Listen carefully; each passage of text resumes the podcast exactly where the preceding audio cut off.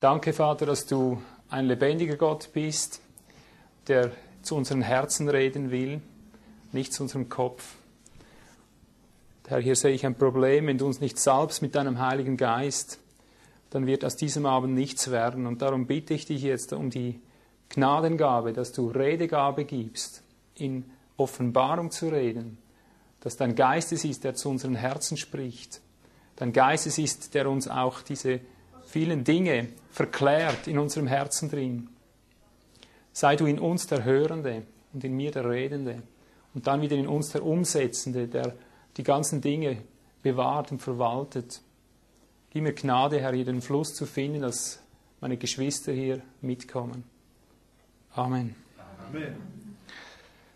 Gut, jetzt bitte ich den Bruder Johannes nach vorne zu kommen, dann kann er schon ein bisschen meine Stimme schonen. Er wird einen Text lesen aus Hesekiel 47, dort die ersten zwölf Verse, weil auf diesen Text werde ich dann irgendwie zu sprechen kommen. Hesekiel 47, die ersten zwölf Verse. Und er führte mich zurück zum Eingang des Hauses, und siehe, Wasser floss unter der Schwelle des Hauses hervor, nach Osten, denn die Vorderseite des Hauses war nach Osten gerichtet.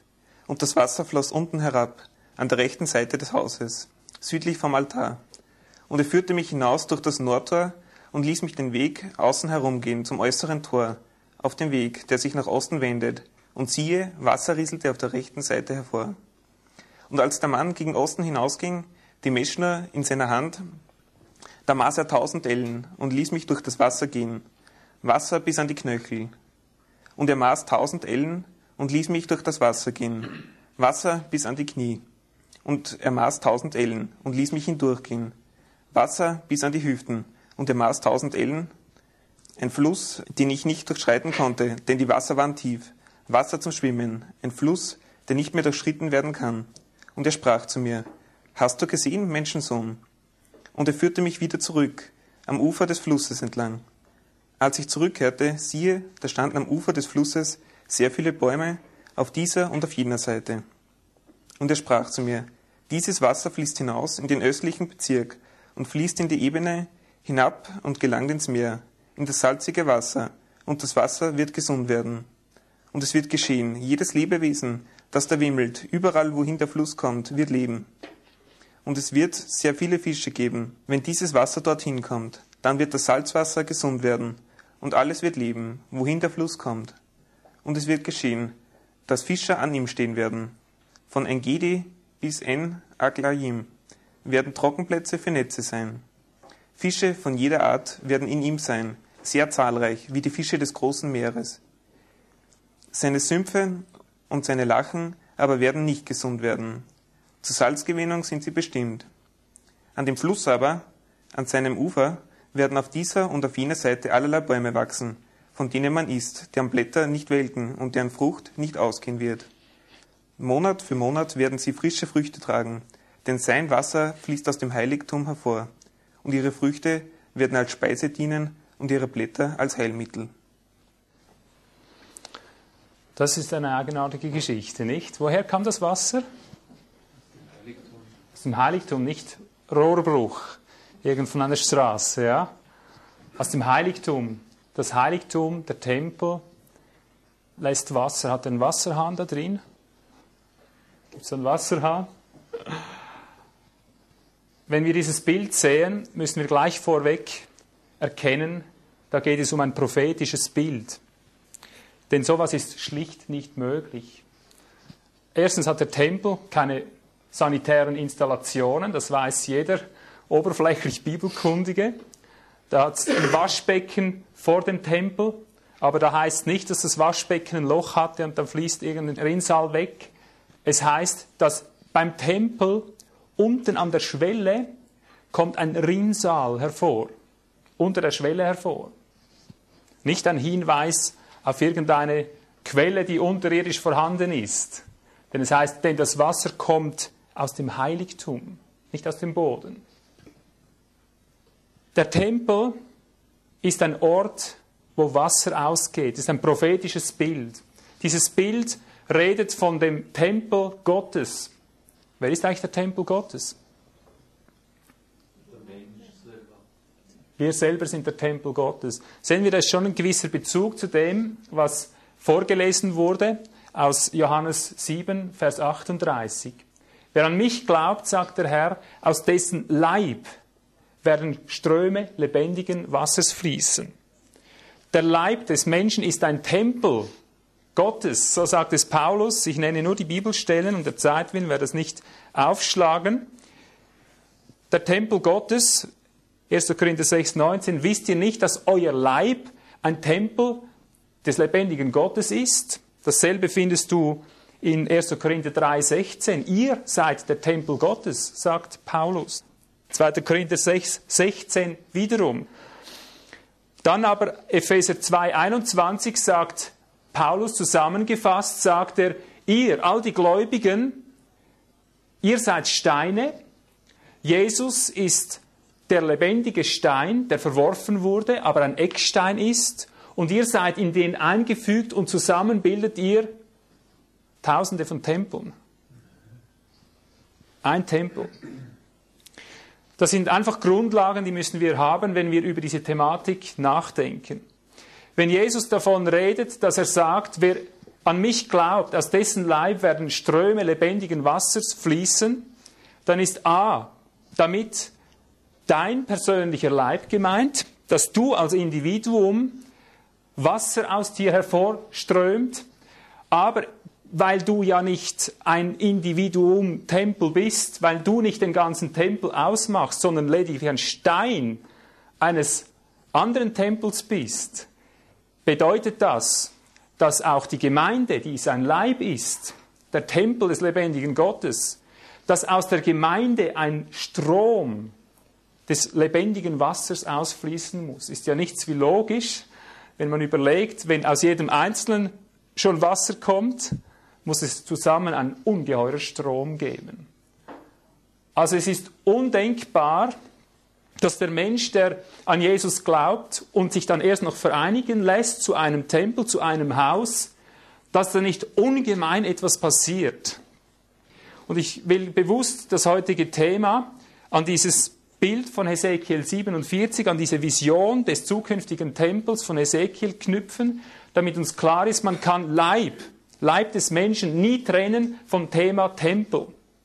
Und wer die Schrift kennt, der weiß, dass jedes Heiligtum, jeder Tempel, der irgend existiert, der irgend da genannt wurde, hat mit diesen Segensströmen zu tun. Du liest in mehreren Teilen der Schrift, dass immer wieder Wasser aus den Heiligtümern kommt. Ich erinnere ans erste Heiligtum, ich nenne es jetzt einfach mal so, das war jetzt nicht in dem Sinne ein Tempel, aber ich erinnere das an Garten Eden, das war eigentlich das erste Heiligtum, da wandelte Gott. Tempel ist immer dort, wo Gott wohnt, wo er wandelt. Da heißt es, er wandelte äh, in der Abendluft. Dann heißt es, von Eden aus ging ein Strom. Und er teilte sich in vier Richtungen. Das war das erste Heiligtum. Aus dieser Vision sehen wir ein Wasser ausfließen. Ich komme dann nachher auf diese Dinge zurück im Näheren. Jesus sagt, aus eurem Leib werden Ströme lebendigen Wassers fließen. Wieder eine andere Dimension Heiligtum. Und dann finden wir nochmals in Offenbarung 22 finden wir letztendlich diese Stelle, wo es heißt vom Thron Gottes, nachdem dort beschrieben ist, dass kein Tempel mehr existiert, sondern Gott selber ist ihr Tempel. In dem Sinn, er ist der Ersatz, heißt es, vom Thron Gottes geht ein Strom des Lebens aus. Ein Strom des Lebens. Also du siehst, so oft du mit Leib zu tun hast, mit Tempeln, mit Heiligtum, hat es immer mit einem Strom zu tun, der daraus vorgeht. Und ich würde mal behaupten, aus diesem Strom erzeigt sich's, ob überhaupt ein Tempel da ist oder nicht. Der Strom ist das Zentrum. Es muss etwas ausfließen von diesem Tempel, sonst ist er auch vergeblich da. Es ist ein Haus wie jedes andere.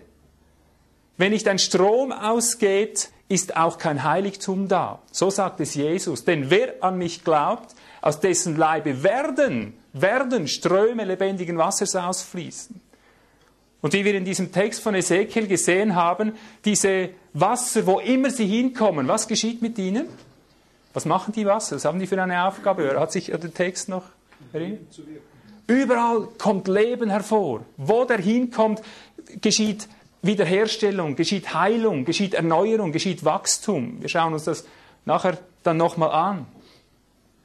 Das ist der Erweis des lebendigen Gottes in uns, der Erweis, dass da eine Gemeinde ist, die sein Haus ist, wenn etwas ausströmt davon, das lebenspendend ist, und zwar in einer ungemeinen Weise. Dass das Ganze wachstümlich ist, werden wir nachher noch sehen. Ich komme dann auf diese Gesetzmäßigkeiten zurück. Wir wollen uns mit diesem Werdegang, wie es zu diesem Wasser, zu diesem Strom des lebendigen Wassers kommt, an das richten, wie die Schrift gesagt hat. Denn Jesus hat gesagt, wer glaubt, so wie die Schrift gesagt hat, aus dessen Leibe werden Ströme lebendigen Wassers fließen. Und für mich gibt es keine repräsentativere Stelle, um zu lernen, wie es dazu kommt, dass lebendige Wasser aus uns hervorfließen, als das, was in Ezekiel in diesem prophetischen Tempelbild gesagt wurde. Bevor ich aber zu dieser Auslegung komme, was der Weg zu diesen Strömen ist, möchte ich mich doch noch ein bisschen aufhalten mit der Problematik lebendige Wasser überhaupt. Denn Jesus sagt, Johannes 6,35, er sagt etwas ganz Besonderes darüber, wenn er zu uns spricht. Das ist mal eine kleine Testprobe. Wer kann sagen, heute hat der Herr zu mir gesprochen? Ich kann alle zehn aufhalten. Oder gestern hat der Herr zu mir gesprochen. Oder vorgestern oder irgendwann. Da haben wir wahrscheinlich alle wieder die Finger oben. Gut, wunderbar. Jesus sagt, Johannes 6, Vers 35, eine Charakteristik, was geschieht, wenn wirklich er zu uns geredet hat. Dann sagt er hier, ich lese vielleicht schon ab Vers 33, das ist ein bisschen Zusammenhang. Denn das Brot Gottes ist der, welcher aus dem Himmel herniederkommt und der Welt Leben gibt. Da sprachen sie zu ihm, Herr, gib uns alle Zeit dieses Brot. Jesus sprach zu ihnen, ich bin das Brot des Lebens. Wer zu mir kommt, wird nicht hungern, und wer an mich glaubt, wird nimmer mehr dürsten. Interessant, nicht? Er sagt, wer an mich glaubt, der wird nimmer mehr dürsten. Aber ich will noch eine andere Stelle zeigen, Johannes 4, Vers 13. Da sagt Jesus zu der Frau am Brunnen dort von Samaria, jeden, der von diesem Wasser trinkt, das war da die Jakobsquelle, wird wieder Durst haben. Wer aber von dem Wasser trinkt, das ich ihm geben werde, den wird nicht dürsten in Ewigkeit, sondern das Wasser, das ich ihm geben werde, jetzt hören wir gut zu, wird in ihm eine Quelle Wassers werden, das ins ewige Leben quillt. Ist doch fantastisch, nicht? Das sind Gesetzmäßigkeiten, wenn er uns sein Wasser gibt. Sein Wasser ist sein Geist, hat er vorher gesagt. Sein Wasser ist auch sein Wort. Ich gebe euch mein Wort, sagt er. Ich gebe euch meinen Geist. Sehen wir, und da verheißt er, wenn er wirklich uns sein Wort, seinen Geist gegeben hat, dann beginnt in uns nicht das Gesetz nach dem Wasser, das wir trinken, du trinkst, eine Stunde später hast du wieder Durst. Wieder diese Lehre, wie gesagt wurde am Anfang, dass du irgendwo diesen Altar hast für diesen Gott, da ist noch was offen. Herr, mich dürstet. Ich bin noch nicht am Ziel. Ich spüre, ich bin nicht da angekommen äh, wo ich gerne sein möchte, da ist immer so ein Durst. Ich bin ein ewiger Sucher. Ich kann von meinem Leben sagen, Geschwister, ich habe gefunden. Ich habe eine Quelle lebendigen Wassers gefunden. Du würdest mich mit allen Mitteln der Welt nicht dazu bewegen können, noch weiter zu suchen. Das, was ich gefunden habe, ist so phänomenal, und so von Moment zu Moment sich steigend, ich brauche nur daran zu denken, habe ich fast einen Schwips. Bin kein Alki, die werden bei uns gerettet. Aber tatsächlich, das kann ich sagen, in meinem Geist, in meinem Herzen habe ich das gefunden, wonach auch ich lange Zeit suchen musste. Und man hat die Dinge immer so gesagt, man hat von Jesus geredet. Ich war schon Christ auch. Ich rede jetzt aber nicht von irgendeiner so Geisterfahrung oder so, irgendeiner spezieller Art. Ich rede von etwas, wie Jesus es hier sagt. Er hat mir sein Wasser gegeben, er hat mich zu einer Quelle geführt, die in mir selber zu einer Quelle lebendigen Wassers geworden ist. Und das hört nicht auf zu sprudeln, wenn ich mich nach seinen Ordnungen halte. Aber das ist ganz was anderes, als was ich am Anfang erlebt habe, bei der Bekehrung oder so. Aber sehen wir, wir machen etwas falsch. Ich sage euch jetzt mal, wie ich das erlebt habe und immer wieder erlebe. Ich muss erwähnen, zu uns kommen Hunderte ständig. Das ist eine ständige Zirkulation von Menschen, die aus fast aller Welt, also mal im deutschsprachigen Raum von allen Ecken und Enden her kommen, für einige Tage da sind und dann wieder gehen und so weiter. Also ich habe Einblick in fast sämtliche Kirchen und Gemeinden des ganzen deutschsprachigen Europa. Und zwar aus dem schlichten Grund, wenn die Leute kommen, dann sehe ich die Früchte der verschiedenen Gemeinden. Das sind die Früchte. An ihren Früchten werdet ihr sie erkennen, heißt es. Und wenn dann Menschen kommen, 30 Jahre gläubig, 40 Jahre gläubig, ich habe auch viel Dienst unter alten Menschen, ich habe tiefste Einblicke, was in jeder einzelnen Kirche, jeder einzelnen Gemeinde, quer durch alle Denominationen alles geschieht. Ich sage dir haarsträubend. Haarsträubend, auch wenn die wunderbarsten Dinge immer wieder proklamiert und was weiß ich alles werden, ich sehe doch, dass wir uns betrügen. Ein Mann hat mal eine lustige Geschichte gedreht mit Kindern, die hat sehr zu mir geredet, hat mir einen Sinn gegeben dafür, wie wir uns Christen verhalten. Er stand vor Kindern, hat ein Glas in der Hand gehabt und dann irgendeine Flasche und dann hat er so eingeschenkt, aber das Problem war, in der Flasche war gar nichts.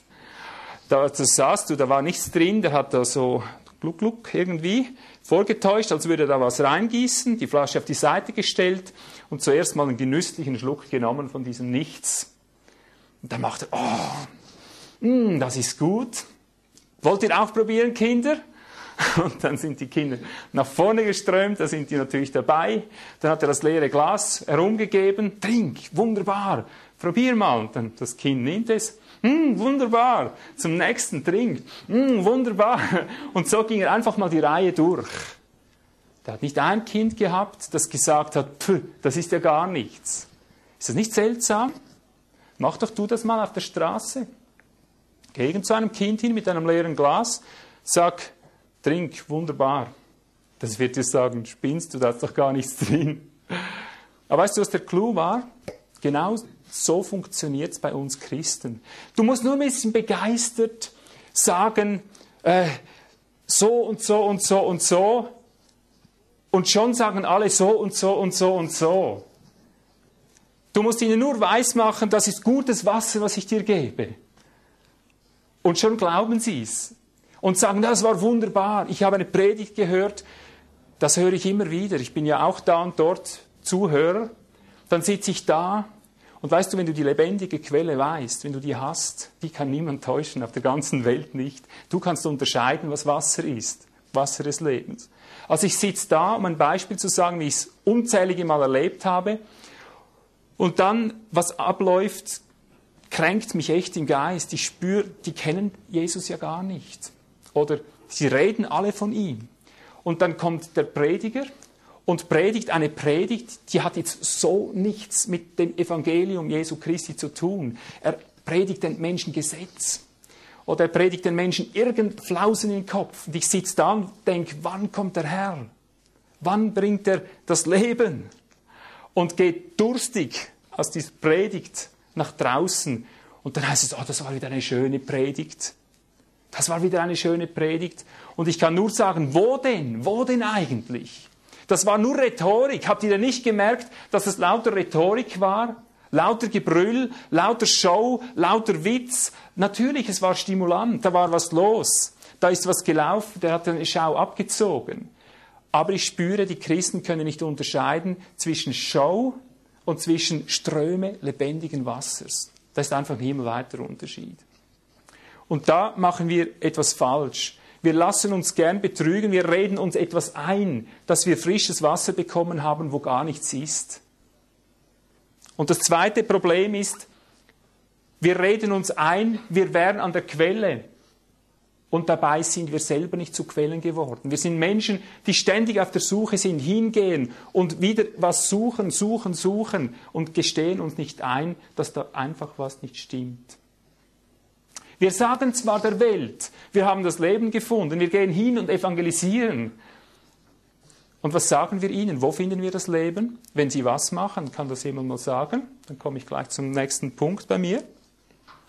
Wann finden sie das Leben? Was muss die Welt eigentlich machen, dass dann das Leben aus ihnen oder in sie hineinkommt und strömt? Hm? Jesus annehmen, glauben. Das sagen wir ihnen. Was sagt die breite Christenheit ihnen? Sünde bekennen, oder? Buße tun. Buße tun, glauben, dass er dir die Sünden vergibt. Ist es nicht so? Ist das nicht unser Evangelium? Tu Buße, glaub an Jesus und dann hat sich's. Oder dann bekommst du. Dann hast du. Jetzt will ich dich mal fragen, wenn wir jetzt unser Jesus als Lamm, als Opfer auf Golgatha, als Lamm Gottes verkündigen, wo im alttestamentlichen Gottesdienst war denn das Lamm? Wenn von Lämmen die Rede ist, das Opfertier, wo war denn das? Am Altar. Wo ist, steht er? Im Tempel? Im Freien, wo der Tempel aufgebaut ist. Im Tempel? Wo denn? Vor dem Tempel. Vor dem Tempel. Pass jetzt gut auf. Das sind ganz wichtige Dinge. Du musst überlegen, alles, was du machst geistlich, wurde ja vorgeschattet mit der Stiftshütte, mit dem Tempel. Da wurde dir gezeigt, wann was kommt. Oder? Da wurde dir gezeigt, wann was kommt. Wir praktizieren es so, wir sagen, ich sage es jetzt einfach in unserem Bild, wir sagen, wenn du Jesus annimmst, alttestamentlich gesprochen, wenn du dein Lamm mitbringst und dieses Lamm schlachtest und dieses Lamm opferst, dann hast du ewiges Leben. Sprich, dann wirst du Ströme lebendigen Wassers produzieren. Dann glaubst du an Jesus. Dann, äh, wenn du das gemacht hast, wenn du dieses Lamm geopfert hast, dann wird das Leben in dich kommen und es wird aus dir fließen. Stimmt das? Wo kommt das Wasser her? Aus dem Heiligtum. Hast du das gehört? Wir sagen ihnen, das Wasser kommt aus dem Vorhof. Hast du das schon gemerkt? Das Sündopfer war im Vorhof. Und nach dem Sündopfer war das tägliche Brandopfer obligatorisch. Das ist die Hingabe. Also bevor du ins Heiligtum rein konntest, bevor der Priester ins Heiligtum dort drin Dienst machen konnte, es hat für uns hohen Charakter, hohe äh, Verbindlichkeit. Bevor er da reinkam, hat er, wenn es nötig war, das Sündopfer gebracht. Das Brandopfer war obligatorisch, dann gab es noch Heilsopfer. Darüber hätte ich jetzt ganze Predigtserien, die könnt ihr bei mir bestellen, die gibt es schon. Und dann kommt aber noch ein Waschbecken und dann ist er im Heiligtum drin. Dann beginnt der Dienst im Heiligtum und dort erst im Heiligtumsinnern, bei diesen Diensten kommen die eigentlichen Ausflüsse. Der Fluss des Wassers Gottes beginnt dort, wo du im Heiligtum drin bist, bedeutet das. Nicht solange du im Vorhof bist. Siehst du, und hier machen wir Christen einen ganz großen Fehler. Wir stehen im Vorhof und reden immer nur vom Sündopfer und vielleicht noch vom Brandopfer, aber auch nur noch die allerwenigsten, denn von Hingabe in dem Sinn, wie die Schrift lehrt, will man nicht mehr so viel wissen heute. Das weiß ich wieder aus Erfahrung, weil unser Leben besteht aus lauter Hingabe, dass wir sagen, hier dein Leib. Lebe mich, ich bin dein Organ. Ich lebe nicht mich selber, du lebst mich. Bitte, du kannst mich Nacht und Tag zu jeder Stunde Du verfügst über mich, du denkst in mir, du lenkst in mir, du arbeitest durch mich, du machst mit mir, was du willst. Und dann kommen Christen noch und noch auf mich zu und sagen, du bist gesetzlich, du bist extrem, das gefällt mir nicht, du gehst zu weit. Ich sage, hey, was habt ihr eigentlich? Habt ihr noch nicht begriffen, dass wir lebendige Opfer sind für Gott? Dass ich ein Heiligtum bin, das in Betrieb sein muss? Dass ich einem Heiligtum angehöre, dass wir als Gemeinde Heiligtum sein müssen, nicht Vorhof? Und ich sage jetzt ein, hartes Wort, ihr kennt mich vielleicht die meisten nicht, aber da müsst ihr euch daran gewöhnen. Wenn ihr es mit mir zu tun haben, kommen immer wieder so harte Worte, die sind vielleicht verdammend, wenn man sie mit falschen Ohren hört, mit unbeschnittenen Ohren, aber sie sind einfach wahr. Jeder wird mir früher oder später recht geben müssen, ist einfach wahr. Wir behaupten, wir hätten Ströme lebendigen Wassers, wir haben sie aber nicht. Das weiß jeder, dass es stimmt. Dass es stimmt. Wenn es vielleicht bei dir so ist, dann weißt du es umso mehr, dass es stimmt im Allgemeinen. Wir predigen den Vorhof. Wir predigen noch und noch das Sündopfer und eben, wenn es hochkommt, das Brandopfer. Wenn es hochkommt. Wir haben, jetzt verkraftet das, was ich jetzt sage, wir haben aus dem Vorhof einen Götzentempel gemacht. Wir haben den Vorhof gegen das Heiligtum rivalisiert. Wir halten fest am Vorhof und gehen nicht ein ins Heiligtum. Wir kennen das nicht mal. Es ist uns nicht mal erschlossen. Das Geheimnis des Heiligtums ist uns verschlossen. Wir kreisen nur immer darum. Und wenn Propheten kommen, wenn apostolische Dienste kommen, wenn Lehrer kommen, wenn Menschen kommen, die uns weiterführen möchten, die sagen, bleib nicht stehen, es geht weiter, der Vorhof ist eigentlich nur ein Durchgang. Haben wir das schon verstanden? Dann sagen wir, halt, lass mich in Ruhe, das wird gefährlich, das muss wohl sektiererisch sein. Aber so wahr wir hier drin sitzen, der Vorhof ist um des Heiligtums willen da, nicht das Heiligtum um des Vorhofes willen.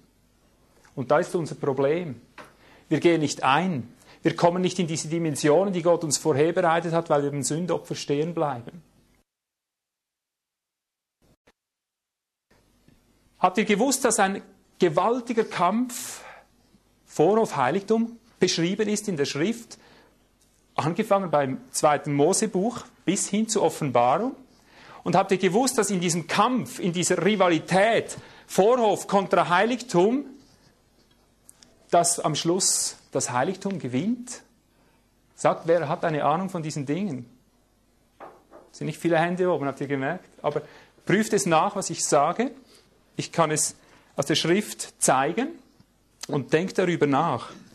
Ich zeige den Endsieg des Heiligtums aus Offenbarung 11 und dann werde ich dir in kurzen Zügen zeigen, wie das schon immer so war, wie das nur die letzte Entwicklung ist, die ganz selbstverständlich ist. Und nachher kommen wir dann als letzter Hauptpunkt zu dem Weg, zu den Strömen. Aber ich muss das zeigen, damit uns heilsgeschichtlich klar ist, dass wir uns auf dem Holzweg befinden und dass es endlich aufhören muss. Bitte lass mich das hier noch einfügen. Wenn sich das nicht ändert, dass wir diesen, aus dem Vorhof ein Götze gemacht haben für uns, wir bleiben der Welt das lebendige Wasser schuldig. Der Christ klagt und mancher klagt schon nicht mehr, dass die ganze Welt dem Abgrund entgegengeht. Anstatt dass wir in allergrößte Not darüber kommen, dass wir unsere Vollmacht immer mehr verlieren insgesamt und danach fragen, wie kommt es dahin, dass wir endlich zu diesem Tempel werden, wo die Ströme wieder heilen, wo die Ströme, ich meine es nicht nur körperliche Heilung, wo alles, die Bäume und das Wasser und die Fische und alles rundum in einer breiten Dimension wieder heil wird. Also daran zu zerbrechen und endlich zu fragen, Gott, wo ist dein Weg? Verdrücken wir uns immer noch mehr im Vorhof und räuchern noch mehr, noch mehr diese Sündopfer und versuchen uns da irgendwo aufzuhalten. Aber wir bleiben der Welt das Heil schuldig. Und Gott hat aber gesagt, am Schluss, das ist der Tempel Ezekiels, das ist eine Prophetie aufs Ende, am Schluss wird der Tempel, der hoch am Berg ist, das heißt, die Gemeinde, die mit Christus versetzt ist in himmlische Örter, das sind nicht wie Typusse auf die Gemeinde. Paulus sagt, am Schluss muss es dahin kommen, dass die Söhne Gottes offenbar werden und die seufzende Schöpfung, die ächzt, kannst du nachlesen, Römer 8, die ächzende Schöpfung, die seufzt unter ihren Todeswehen, wartet hart auf das Offenbarwerden der Söhne Gottes, damit sie endlich von dieser Knechtschaft der Verderblichkeit erlöst wird. Schon gelesen? Römer 8 steht seit je in unseren Bibeln. Die seufzende Schöpfung wartet nicht auf Jesus, heißt es dort. Sie wartet auf die Offenbarwerdung der Söhne Gottes. Sprich eben, bis dieses Heiligtum endlich dieses Wasser von sich gibt, wo das alles wieder heil wird. Und daraufhin leitet es der Herr. Nun aber zu Offenbarung 11. Vorhof kontra Heiligtum kann man das nennen, was ich jetzt sage. Da heißt es ab Vers 1, Offenbarung 11, und es wurde mir ein Rohr gleich einem Stab gegeben und gesagt, steh auf und misst den Tempel Gottes und den Altar und die, welche darin anbeten.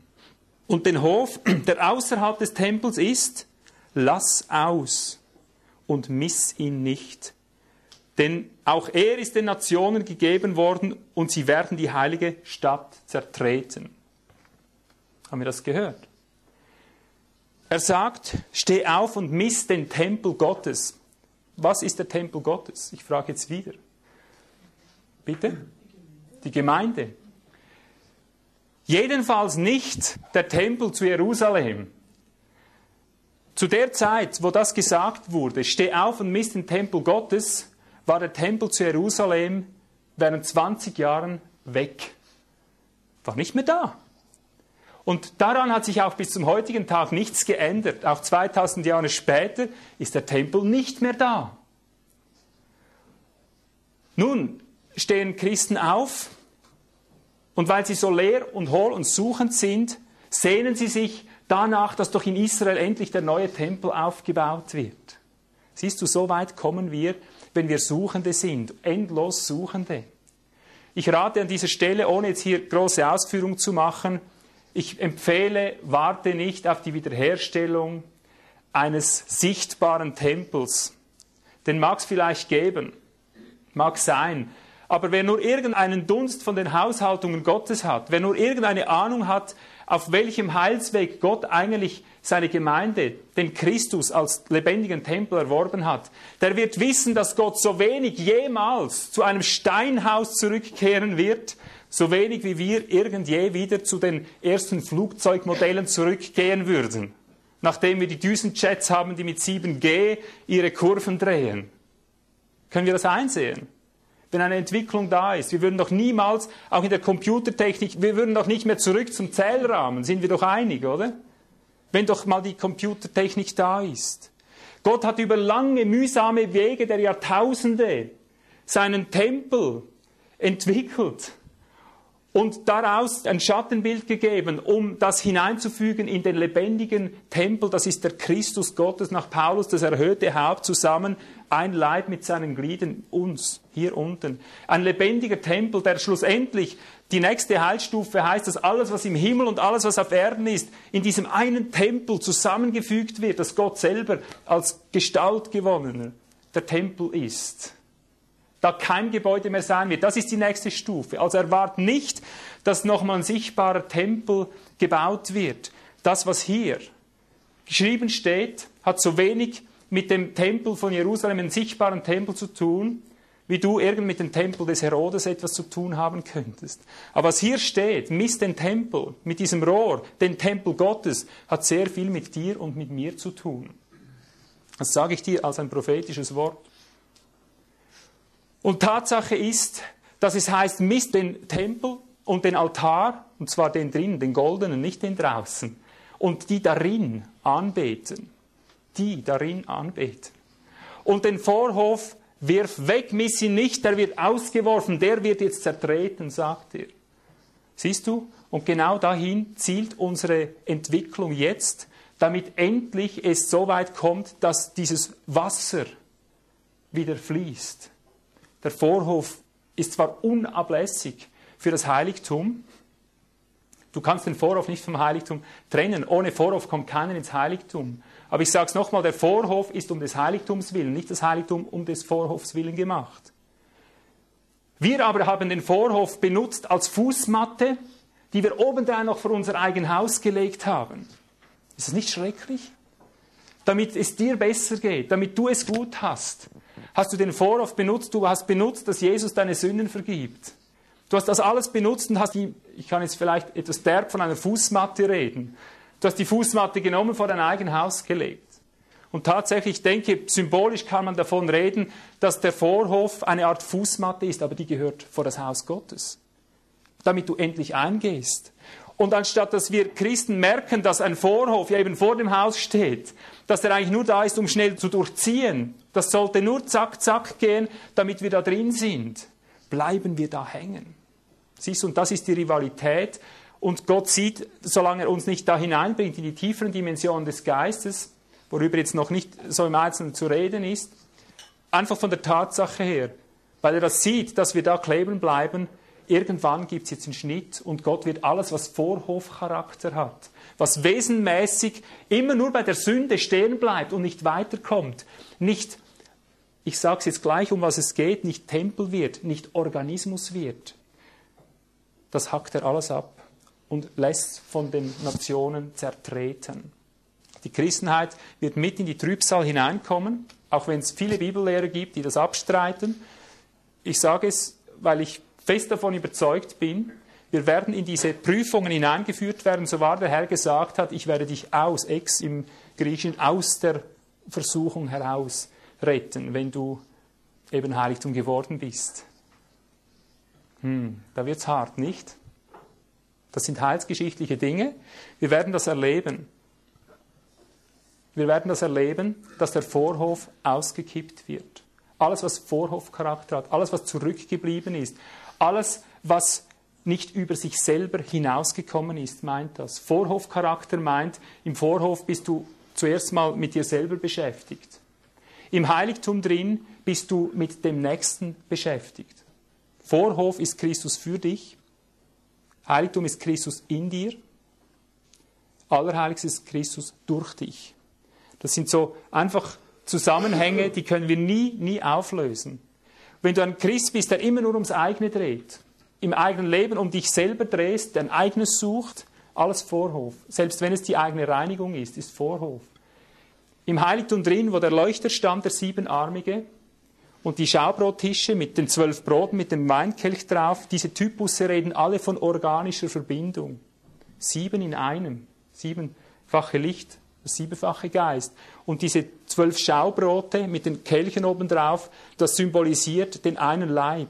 So war Paulus gesagt hat, ihr seid ein Brot, ein Leib in Christus. Und der Wein symbolisiert das Blut. Wir sind ein Organismus, ein Kreislauf, wo du deine Individualität, deine Identität preisgibst, um zu einem Organismus, um zu einem neuen Ganzen zu werden, um Tempel zu werden, Organismus Gottes zu werden. Nicht du für dich ein Solo-Christ, sondern wir gemeinsam als Organ Gottes. Das meint die Dimension des Heiligtums. Und siehst du, weil das nicht ist, der Kampf um den Vorhof, jetzt muss ich den mal kurz abschließen, dass wir nachher weiterkommen, weil das seit jeher ein Problem war, dass der Mensch in seiner Unheiligkeit stecken geblieben ist, nicht weiterkommen wollte, über die Sündenfrage hinaus, war seit jeher zu sehen, dass es zu diesem Auswurf des Vorhofes kommt. Wer hat das je gesehen? Ich erinnere es, ich gehe jetzt ganz schnell durch. Ich sage nur die Schriftstellen, wenn sie sind, ich lese sie nicht, damit es nicht so lang geht. Der erste Tempel, das war die Stiftshütte, wenn du so willst, 2. Mose 33, 7. Schon da hat das Problem angefangen. Jetzt pass einfach auf, was mit dem Vorhof geschieht, überhaupt mit dem Heiligtum. Der erste Tempel, die Stiftshütte, war am Anfang mitten im Volk. Rundherum war das Volk Israel gelagert, aber nicht lang. Schon hat es geheißen zu Mose, nimm das Zelt für dich und setz es außerhalb des Lagers. Und baue es da für dich auf, denn das Volk wäre ich nur einen Moment in seiner Mitte, ich müsste es vernichten. Da hat schon begonnen. Das Volk kam nicht über die Reinigung hinaus. Es blieb unrein. Also war schon am Anfang gab es einen Ausschluss. Die Entwicklung war nachher so, kam nachher der Salomonische Tempel als Nachfolger der Stiftshütte. Und da findest du interessanterweise, und das muss man typologisch verstehen, findest du interessanterweise, der steht jetzt wieder irgendwo dort beim Volk, aber du hast zwei Vorhöfe dort. Da gibt es den äußeren Vorhof und den inneren oder auch oberen Vorhof genannt für die Priester.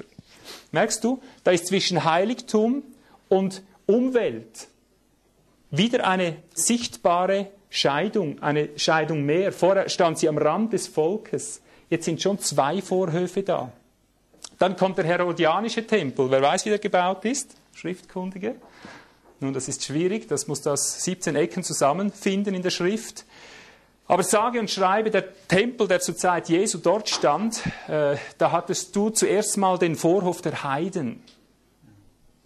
Und dann kam der Soreg, das war eine Grenzschutzzone von etwa 25 Meter Breite, so wie ein Grenzschutzgürtel, eine Grenzschutzzone rund um den Tempel.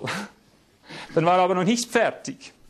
Dann kam der Vorhof der Frauen und dann erst noch ein kleiner Vorhof ein schmaler Vorhof für die Männer und dann kam der Vorhof der Priester. Sagt uns das etwas? Oder ist das einfach Zufall? Merkst du diese schrittweise Entwicklung? Und dann kommt Hesekiel mit seinem Tempel, mit dieser Vision. Und das steht dann geschrieben in Hesekiel 42, dort die Verse 15 bis 20, wer es nachprüfen will. Da wird das sage und schreibe beschrieben, wie eine Mauer um den Tempel gezogen wird. Er misst rundherum 500 Routen östlich, nördlich, überall 500 Routen, sprich ein Kilometer, 550 Meter Distanz zwischen Heiligtum und Umwelt. Mit der einen Begründung in Vers 20 am Schluss genannt, um zwischen Heiligem und Unheiligem zu scheiden. Siehst du die Entwicklung?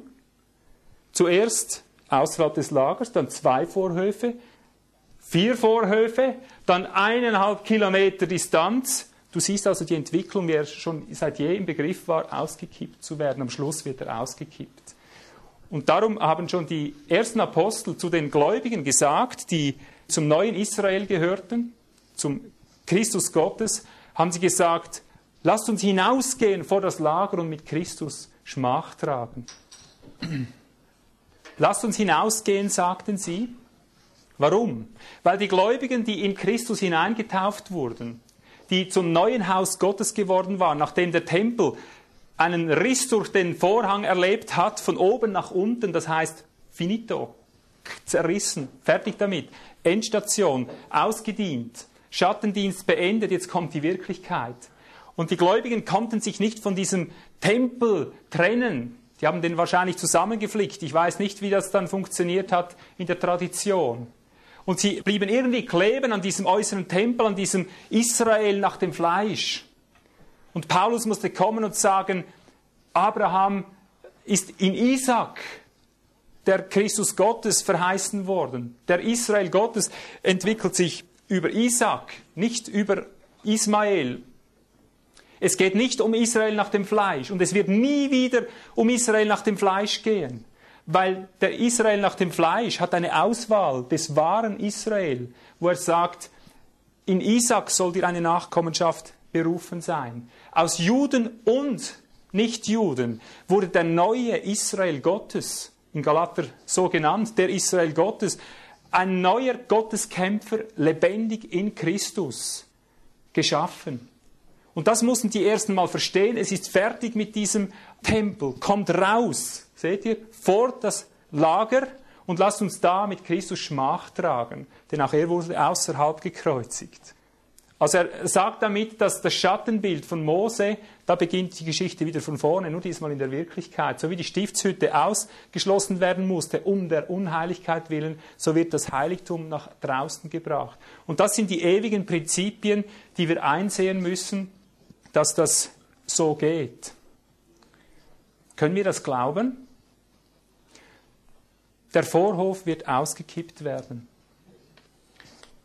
Und darum lasst uns hinkommen, hingelangen, dass der Geist Gottes uns Gnade gibt, dass Ströme lebendigen Wassers aus uns ausgehen, jetzt schon. Denn ich behaupte jetzt einfach mal, wer ein Christ ist, aus dem nicht lebendiges Wasser kommt, der nicht eine eigene Quelle in sich hat, der hat Vorhofcharakter.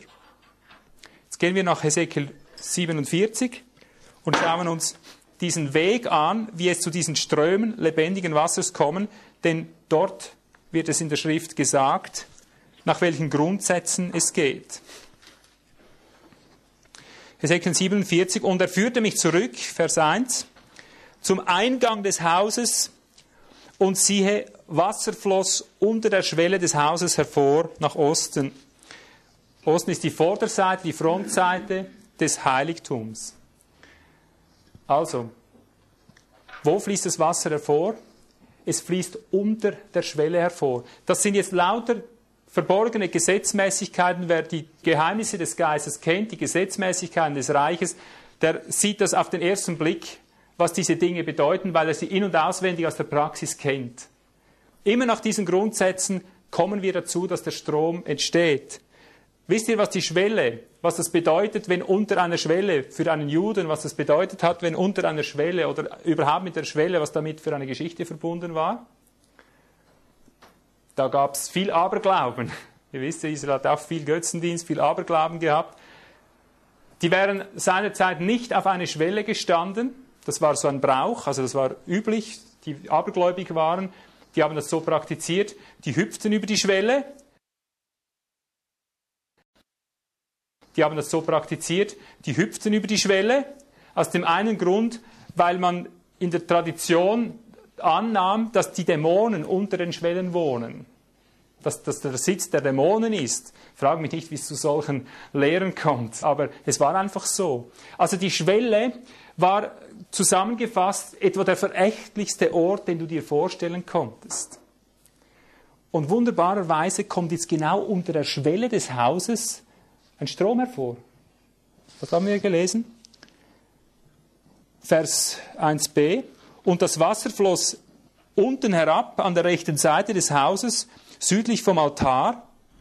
Und er führte mich hinaus durch das Nordtor und ließ mich den Weg außen herumgehen zum äußeren Tor, auf dem Weg, der sich nach Osten wendet, und siehe, Wasser rieselte auf der rechten Seite hervor. Also jetzt haben wir gesagt, wer an mich glaubt, aus dessen Leib werden Ströme lebendigen Wassers fließen. Und hier fließt mal ein Rinnsal. Also du kannst dir jetzt so ganz ein kleines Bächlein, gluckste heißt es eigentlich wörtlich im Hebräischen, es gluckste ein Rinnsal hervor. Gluck, gluck, gluck, so ganz ein bisschen. Aber bevor ich zu dem Rinnsal komme, nochmals zur Schwelle. Wenn bei Gott etwas weitergeht, wenn etwas vertieft wird, hat er es eigenartigerweise, es ist seine Weisheit, immer wieder dort knüpft er an, am verächtlichsten Punkt, wo du dir vielleicht vorstellen kannst. Wer kennt diese Gesetzmäßigkeit? Wie war es denn bei dir bei der Bekehrung? War das super für dich? Hast du da, ja, ja, Les, das machen wir? Nein. Wer irgend weiß, wie man sich bekehrt, der weiß, du stehst vor einem dunklen Loch. Wenn du das nicht kennst, kannst du nachher zu mir kommen, machen wir Seelsorge, dann bist du echt nicht im Herrn. Keiner kommt irgend ins Reich Gottes, es sei durch diese Geburtswehen, durch diese Drangsale, dass er vor einem dunklen Loch steht und sollte glauben, dass das gut rauskommt, wenn er jetzt da in dieses dunkle Loch reinsteht. Ist doch nichts besonders Attraktives, oder? Dieser Glaubenskampf, dieser Geburtskampf muss da sein. Das ist typisch bei Gott. Immer wenn er uns Tieferes, Neues gibt, geht es nach demselben Prinzip. Meistens beginnt das Neue vom Empfinden her an der verächtlichsten Situation, an einer Stelle, wo du abgeneigt bist vom Persönlichen, vom Fleisch her. Das siehst du sogar typologisch vorgeschattet, dass die Stiftshütte, das ja das Urbild war, außen die hässlichen Seehundfälle hatte.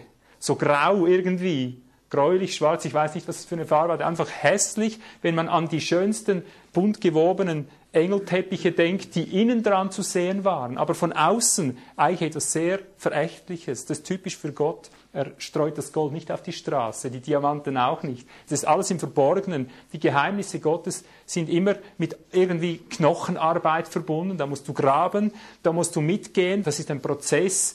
Bis du das hast, musst du eine Strecke hinter dich bringen. Und siehst du, vielleicht ist gerade das wichtig, wenn du von Menschen hörst, und vielleicht jetzt auch von Predigern in unserer Zeit, die ganz besonders immer durch den Dreck gezogen werden. Ich gebe dir einfach einen kleinen Tipp. Such die mal auf und hör die selber an, was sie sagen. Geh mal selber hin und schau, wie sie leben. Geh und prüfe selber. Ich sage jetzt nicht, dass jeder, über den schlecht gesprochen wird, deshalb ein Guter sein muss. Aber mach doch mal den Test. Ich finde interessanterweise Leute, die ganz arg durch den Dreck gezogen werden, sind oft die entscheidenden Leute. Denk nur an Jesus, dann weißt du es. Oder denk an Paulus, der konnte nirgends sein, ohne dass es ein Riesenspektakel gab und man irgendwie versuchte zu steinigen oder was weiß ich. Geh diesen Menschen nach, die in Christus verfolgt werden. Die den schlechtesten Ruf haben, such sie auf, prüfe sie selber. Dann wirst du darunter schwerste Sektierer finden, aber ich behaupte, du wirst dort fortgeführt werden, wo diese Art ist, die verfolgt wird. Denn wehe, sie reden alle gut von euch, sagt Jesus. Wehe, dann stimmt es bei euch nicht. Aber glückselig, wenn sie allerlei Arges gegen euch lügen und weiß was erdichten, damit sie euch irgendwie fertig machen können. Ihnen folgt. Gut. so viel zur Schwelle, wenn du zu lebendigem Wasser kommen willst, mach das Ohr auf für das, was vielleicht vom Fleische her am Anfang unangenehm ist. Und dann beginnt es, Wasser rieselte auf der rechten Seite hervor. Und als der Mann gegen Osten hinausging, die Messschnur in seiner Hand, da maß er tausend Ellen und ließ mich durchs Wasser gehen. Wasser bis an die Knöchel. Was passiert jetzt?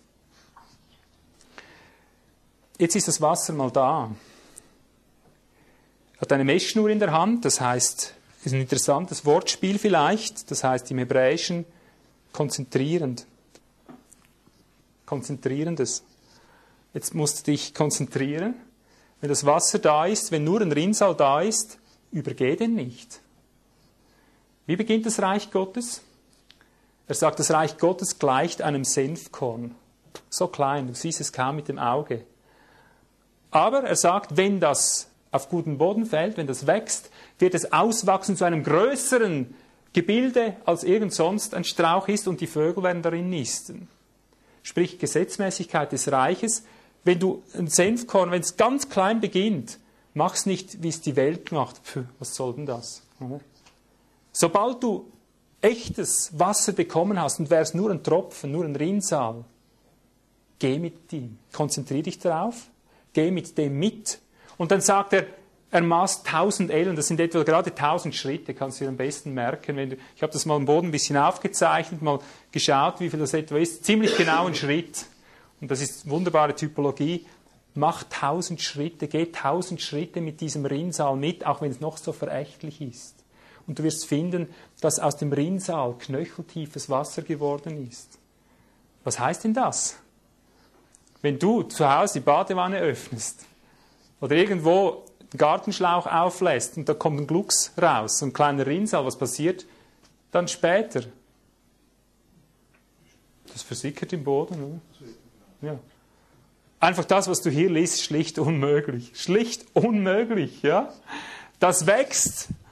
Das kann ja nicht sein, dass am Anfang ein Rinnsal ist und hinten aus demselben Strom plötzlich knöcheltiefes Wasser. Das ist das Prinzip des Reiches Gottes. Vom Gefühl her hast du das Gefühl, du läufst in die falsche Richtung, wenn es um das Wasser Gottes geht. Das, was Gott dir gibt, und du beschäftigst dich damit, hast du am Anfang immer das Gefühl, das bringt gar nichts. Aber wenn du drin bleibst, bleibet in mir, sagt er, bleibet in meinem Wort. Wenn du das bewahrst, was du als Wasser, als echtes Wasser erkannt hast, je in deinem Leben, du bleibst darin, dann sagt er, bleibet in mir. Und so bleibe ich in euch und so werdet ihr viel Frucht bringen. Wieder ein anderes Bild für den Strom des lebendigen Wassers. Aber die Gesetzmäßigkeit des Reiches heißt drinbleiben, dranbleiben, mitgehen, tausend Schritte. In was bleiben? Herr, was sollen wir tun? haben die Jünger gefragt. Kennt ihr diese Stelle? Ich lese die noch zwischendurch, weil es ist die Grundbasis, dass wir uns das ein bisschen praktisch vorstellen können, wie das angewandt wird. Johannes 6, Vers 26. Wirkt nicht für die Speise, sagt Jesus dort, die vergeht, also nicht fürs Sichtbare, nicht fürs Zeitliche, sondern für die Speise, die, die da bleibt ins ewige Leben, die der Sohn des Menschen euch geben wird. Denn diesen hat der Vater Gott beglaubigt. Da sprachen sie zu ihm, was sollen wir tun, damit wir die Werke Gottes wirken? Jesus antwortete und sprach zu ihnen, dies ist das Werk Gottes, dass ihr an den glaubt, den er gesandt hat. Ich versuche das kurz zusammenzufassen, damit wir die Problematik sehen, weil das ist jetzt ganz wichtig, was ich sage, dass wir nicht am falschen Strom andocken. Jesus sagt, ich bin das Brot vom Himmel gekommen. Er sagt, ich werde euch geben, ich werde euch Brot geben. Und sofort fragen die Jünger, was müssen wir tun? Kennst du diese Frage? Was muss ich machen? Was muss ich wirken? Was muss ich zusammenbasteln, damit Gott sagt, okay, hast du gut gemacht? Und Jesus sagt gewissermaßen nur die Wiederholung. Vorher hat er gesagt, ich gebe euch das Brot des Lebens. Er sagt, dies ist das Werk Gottes. Und jetzt sage ich das griechische Wort, die griechische Präposition, damit du siehst, auf was er hindeutet. Er sagt, dies ist das Werk Gottes, das Werk Gottes, dass ihr hinein in den glaubt, den er gesandt hat. Können wir damit was anfangen? Wer das kennt, was ich jetzt sage, dem hüpft jetzt das Herz. Wenn du es nicht kennst, hast du böhmische Dörfer, sieben Fragezeichen. Was meint er jetzt damit? Wir sind gewohnt, dass wir für Gott etwas machen. Irgendwelche frommen Werke, irgendwelche guten Werke, obgleich wir die Katholiken verurteilen, sind wir uns gewohnt, irgendwie die Bibel zu lesen, was will Gott, das will Gott, und dann versuchen wir das zu tun. Und sind immer irgendwie auf Weisungen Gottes ausgerichtet in dem Sinn und dann aufs Tun dieser Weisungen. Das klingt doch gut, oder? Was wir aber nicht gemerkt haben, ist, dass das Gesetz ist. Wenn es nur immer zwischen Anweisung und Gehorsam sich bewegt. Jesus sagt, das ist das Werk Gottes. Gott will nicht, dass du wirkst, etwas zusammenbastelst für ihn, das er nachher gut heißen muss. Er sagt, es gibt das Werk Gottes, eines, dass du hinein in den glaubst, den er gesandt hat. Siehst du es schon im Bild?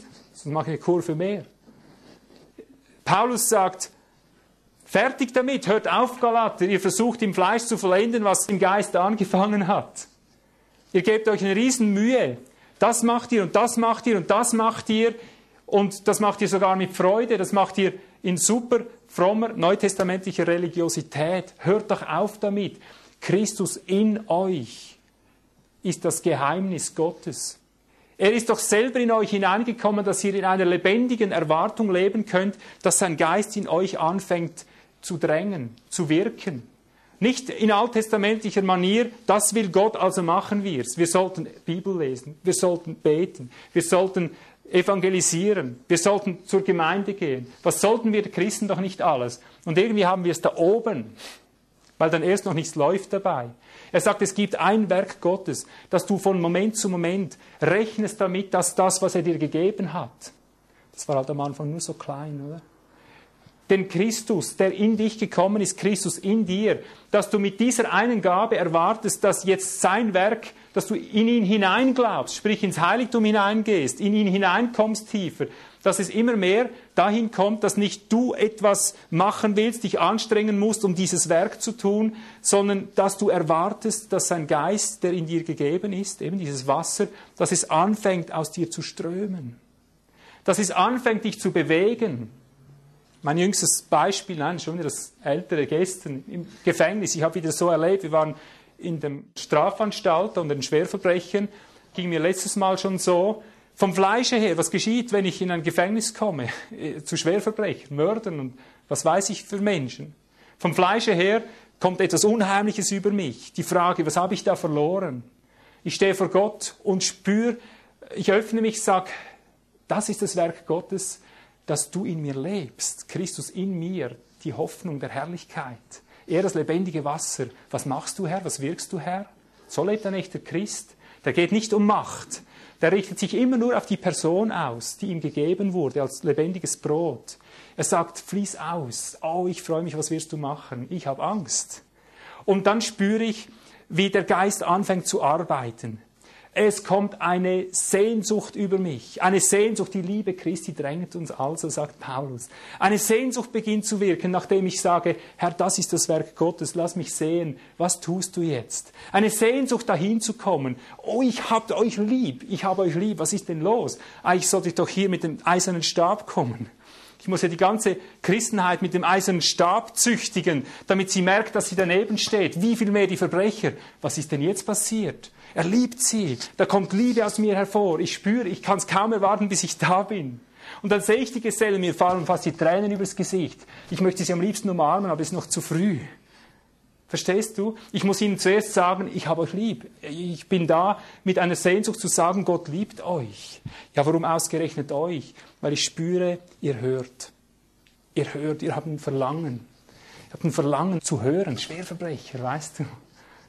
Die sitzen natürlich teils rau da und tun so, wie wenn sie überhaupt kein Interesse haben. Aber du bist entlarvt.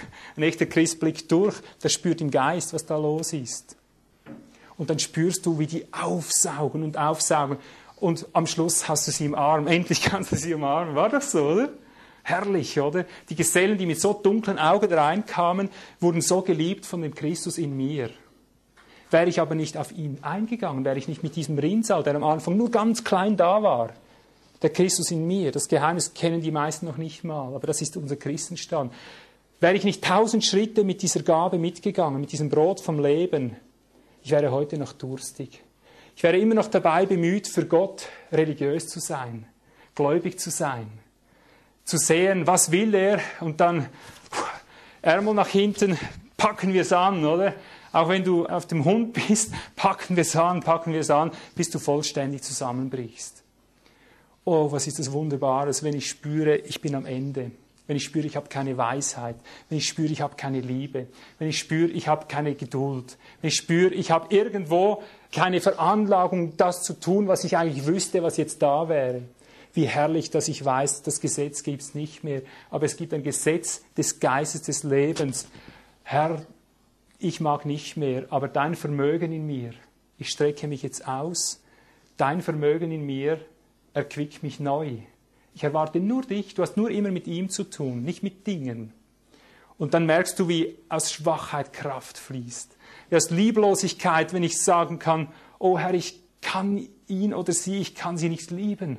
Ah, es spielt ja überhaupt keine Rolle. Du bist ja der Liebende in mir ich freue mich so, dass deine Quelle unerschöpflich ist. Und schon beginnt es zu strömen, merkst du? Sobald du damit rechnest, dass er in dir lebt, dass er dein Leben lebt, Christus in dir lebt, nicht du selber für ihn lieben musst, sondern er direkt zu strömen beginnt, wenn du ihn nur erwartest und rechnest. Das ist gemeint. In jeder Situation, keine Weisheit. Ach, was spielt das für eine Rolle? Wir sitzen zu Hause als Team wie kleine Kinder. Wir haben hunderte von Entscheidungen zu treffen. Zwölf Abteilungen, die wir führen verschiedene äh, Druck und Verlag und Reha und Seminar und was weiß ich alles, Kaffee und was weiß ich. Wir sind ständig überfordert. Wir sitzen da wie kleine Kinder und freuen uns. Sechs am Tisch. Von alle erwarten Großes von uns. Wir sitzen da und staunen einander an, lachen oder weinen, ist egal. Immer wieder kommen wir aufs selbe Resultat. Das ist das Werk Gottes. In dieser Situation, auch in dieser ist er gefragt. Jetzt total überfordert, Herr, wir freuen uns so, dass du jetzt zu fließen beginnst. Wir müssen überhaupt nichts wissen. Es genügt, dass du alles weißt. Und dann sitzt du einfach da in deiner Ohnmacht und es beginnt zu fließen. Und wir beginnen das auszutauschen. Von dem kommt das, von dem kommt das. Nicht aus uns. Das ist echter Glaube. Das ist das, was er meint, Ströme lebendigen Wassers. Das ist aus ihm fließt. Nicht aus mir, aus eigener Quelle. Alle meine Quellen sind in dir. Nicht einige oder eine. Alle meine Quellen. Es gibt nicht eines, das ich nicht aus dir nehmen würde. Ich habe aufgehört, mit mir zu rechnen. Können wir das erfassen? Oh, wenn das jeder erfassen könnte. Wie kommst du dahin? Du hast vielleicht mal eine Erfahrung gemacht, siehst du, und das ist der Rinnsal. Und dann träumst du vielleicht Jahre zurück, wie die alten Leute, die zu mir kommen. Ach, 1928 war es, was habe ich da Wunderbares mit meinem Heiland erlebt? Da habe ich mal erlebt und dann beginnt irgendeine Geschichte. Der andere im Zweiten Weltkrieg. Ja, aber meistens Jahrzehnte zurück. Und dann erzählen sie nichts anderes und ich denke, ach du armer Mensch, was hast du jetzt Jahrzehnte gemacht? Das erlebe ich stündlich, minütlich, von Situation zu Situation. Ich bin immer ganz auf Empfang. Ist mir egal, wo ich hinkomme ich rechne nicht mit mir und du hast damals das erlebt, weil du im Kriegsgeschrei drin Panik bekamst, nicht mehr wusstest, es klopft an der Tür, wer ist das? Herr, Herr! Und dann spürst du plötzlich, mach auf, es ist eine gute Botschaft. Dann geht er hin und es war eine gute Botschaft und davon leben sie dann Jahrzehnte. Zurück jetzt zu Hesekiel 47. Wasser bis an die Knöchel, wenn du nur tausend Schritte gingest. Und dieses Geheimnis Christus in dir bewartest, nichts Neues mehr suchst, wenn du das hast, hast du die Quelle gefunden. Vielleicht bist du am Anfang noch ein bisschen durstig bei dem Rinnsal. Aber darum sage ich dir, das Gesetz des Geistes des Lebens heißt, halte Schritt, geh mit, bleib dabei, such nichts anderes, das ist es. Aber die meisten geben sich hier zufrieden, wenn sie ein bisschen die Füße erfrischen können, nicht? Wasser bis an die Knöchel, da kannst du so durchgehen, ist erfrischend. Wieder mal durchgehen. Hä? Er sagt, komm weiter. Lies es, Vers 4. Und er maß weiter 1000 Ellen und ließ mich durch das Wasser gehen, Wasser bis an die Knie. Jetzt könnte man hier natürlich grenzenlos, fast unerschöpflich die Dinge beleuchten. Wasser bis an die Knie. Lass es doch dahin kommen. Geh mit, bis deine Knie gebeugt sind. Weißt du, das ist das Problem. Knie heißt im Hebräischen Beuger. Beuger. Lass es doch dahin kommen, geh so lange mit Jesus, bis deine Knie gebeugt sind. Du bist das Hindernis. Du meinst immer, der Teufel sei es. Du bist es, weil du nicht mitgehst, weil du deine Knie nicht beugst, weil du immer noch stramm dastehen willst, weil du immer noch selber, wenn etwas kommt, greifst du sofort auf die eigenen Ressourcen zurück. Du schöpfst aus dir selber, kommst in Ohnmacht und dann hat dich Gott verlassen. Du rechnest noch nicht mal damit vom ersten Moment an, dass es sein könnte, du beugst deine Knie nicht. Geh, bis die Knie betroffen sind von diesem Strom, bis du gebeugt wirst. Ich sage dir, ich mache das sogar, wenn ich in meinem ursprünglich gelernten Beruf, ich bin ursprünglich Automechaniker, wenn ich runtergehe und ein Auto zwischendurch repariere, das mache ich ganz gern zwischendurch, obgleich ich Nacht und Tag schon arbeite, wenn immer ich den Schlüssel in die Hand nehme und wenn ich nur eine kleine Reparatur mache, sage ich, Herr, ich werde mich weigern, als Ivo Sasek das Auto zu reparieren. Ich werde aus dir leben. Sei mir gnädig, arbeite, repariere durch mich. Und ich mache immer wieder die Erfahrung, das sind super Stunden dann. Dann hast du das Gefühl, der Schlüssel fliegt. Das geht einfach so, oder? Unterlasse ich das, weil ich keine Zeit habe anzudocken oder angedockt zu bleiben? Ja, ist ja nur eine kleine Sache, schnell, oder? Ja, ich komme in zehn Minuten. Ja, denkst du, erster Handgriff, zack, Schlüssel aus den Händen, unten rein, Ärmel aufgerissen, kriegst unten rein, schlägst den Kopf an und dann hast du noch ein schwarzes Gesicht und dann wirkst du die Schraube ab und so geht doch das zu und her, wenn wir es aus eigener Kraft machen. Und wir denken, Teufel weg hinter mich. Dabei ist es gar nichts anderes, als dass der Herr da ein bisschen die Engel runterschickt und sagt, hey, schau mal zu, der hat mich vergessen.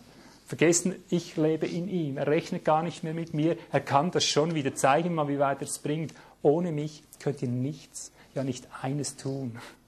Ah, wir wundern uns so gern, dass wir nichts, ja nicht eines tun können, wenn wir doch nur unsere Knie endlich beugten und sähen, es ist deshalb, weil wir nicht vom Brot des Lebens gespiesen sind und dadurch das Rinnsal nicht tiefer werden kann. Geh weiter, bis die Knie gebeugt sind.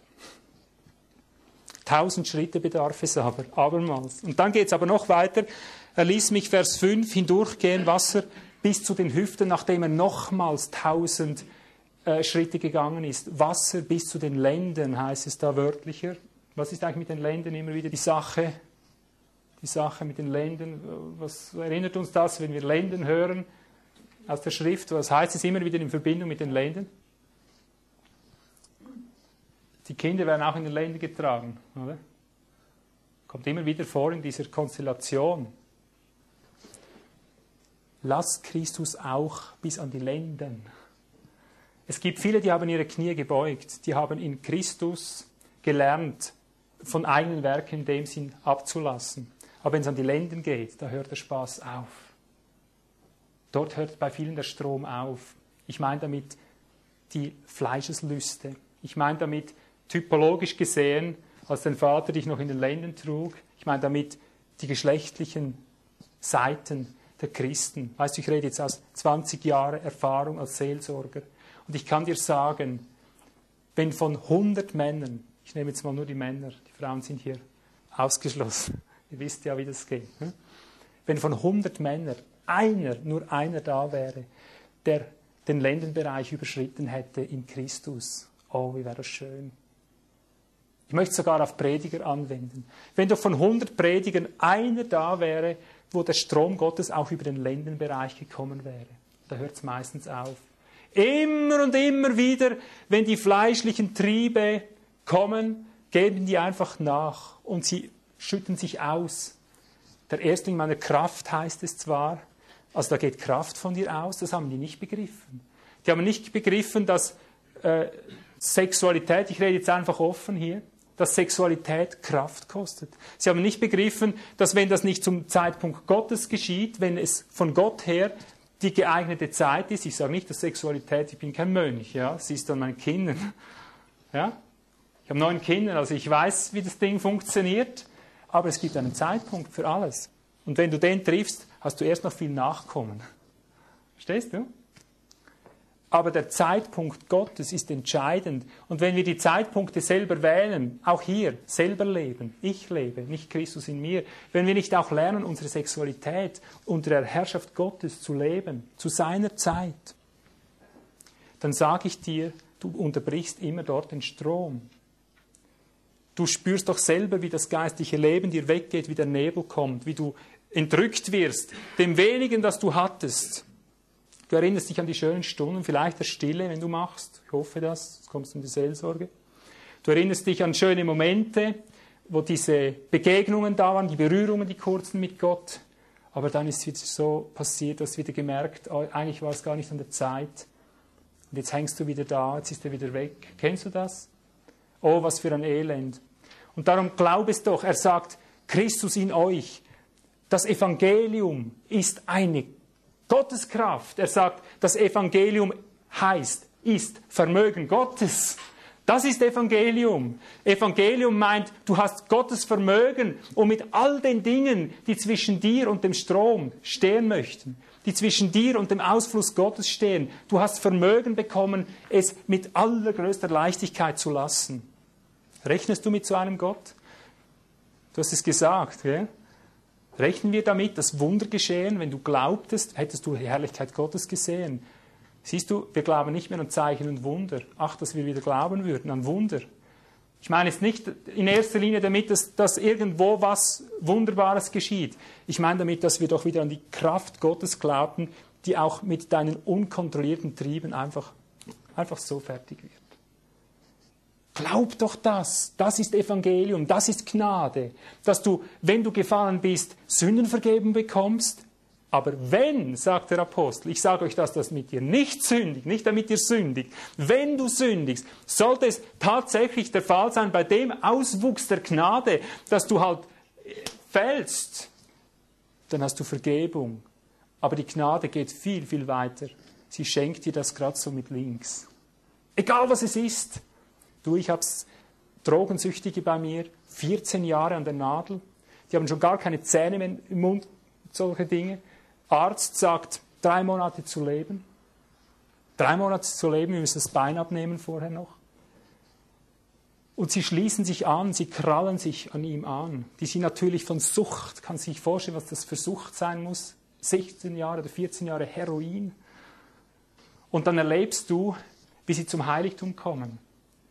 Du bringst ihnen nicht ein Evangelium, das sagt, nun, wir sollten mal ein Gespräch haben oder irgend, ja, wir müssen uns da irgendwie arrangieren und dann holst du einen Dorfarzt, weißt du, wenn du ihm sagen kannst, hier ist ein Heiligtum, da ist einer, der Sucht löst, Suchtprobleme löst, so. Wenn du ihm das Evangelium sagen kannst, das geht so bei Gott. Was ein bisschen länger braucht, ist, bis du ihm dann parierst. Aber das Problem, was du als größtes empfindest, so. Und ich sage dir jetzt eines, ich mache jetzt seit 1983 Rehabilitationsarbeit. Ich könnte sagen, nicht einen Fall erlebt, der Entzugserscheinung nur gehabt hätte, den wir so ein Evangelium verkündigt haben. Einer vielleicht so hat mal geschwitzt ein bisschen, aber auch die allerschwersten Fälle, der vorhin genannte zum Beispiel, der legte sich am Abend ins Bett mit dem absoluten Horror, den er schon weiß wie oft kannte. Jetzt kommt das große Schwitzen, Frieren und Zittern und Ängstigen und was weiß ich, jetzt kommt der Terror, legt sich am Abend ins Bett, am Morgen macht er die Augen auf. Na nu, ist hell. Ist noch Abend? Nein, ist schon morgen. Dann fühlt er sich so gut. Was ist denn jetzt los? Zwei Tage später schleppt er Laubsäcke durchs Areal, die ich noch nicht mal tragen mag oder kaum, und beginnt zu arbeiten wie ein Schwerarbeiter. Beglückt. Ich weiß gar nicht, was los ist, kommen keine Entzugserscheinungen. Ein paar Monate später siehst du ihn mit der Gitarre dort stehen und leitet die Lobpreislieder. Hochbeglückt in Christus. Halleluja. Ist das nicht schön? Ich bin nicht ein Wunderarzt. Aber wenn doch die Menschen glauben würden, dass er gekommen ist für Sünder, nicht für die Gerechten, für die Elenden, nicht für die, die sich im Griff haben. Ich sage, ich bin hochbeglückt, wenn ich einen Menschen finde, der völlig am Ende ist. Die anderen sind die, die Knie nicht beugen, die Stolzen, die Selbstgerechten, die Starken. Die sind gar nicht in der Lage, Christus aufzunehmen, das sage ich dir gleich. Aber wenn einer Hund am Boden ist, flach wie der Teppich, der aufrecht unter den Teppich geht, mit dem fängt Gott etwas an. Dem kannst du sagen, sieh, für dich ist ein lebendiger Gott da. Und dann erlebst du es. Also wenn ich die Thematik Fleischeslüste anspreche. Du hast die Fresskotzsucht. Du frisst in dich rein und kotzt es wieder raus, weil du die Gier hast zu fressen und doch willst du nicht dick werden. Wenn du diese Dinge hast, wenn du sexuell missbraucht bist, wenn du ausgehaucht bist, wenn du an Nikotin, Alkohol, all diesen Dreck gebunden bist, dann sage ich dir, der Vorhof ist dazu da, um einfach so durchzuziehen.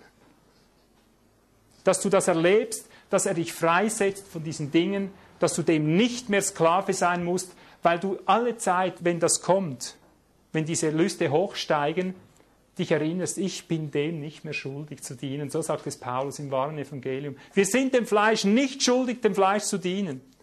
Dem Teufel bist du nicht schuldig, ihm zu dienen. Und wenn du dich daran erinnerst, in diese Wahrheit eingehst und allzeit, wenn die Lust anfängt zu brennen, sagst, oh himmelhoch bist du erhoben, nicht ich. Das mache ich so. Wir sind und bleiben anfällig, ja, vom Fleisch. Wenn ich spüre, kommt was hoch, oh himmelhoch, da komme ich her. Du bist himmelhoch über dem erhaben und schon ist es weg. Hat gleich Flügel bekommen. Du musst nur im ersten Moment machen, ist es weg.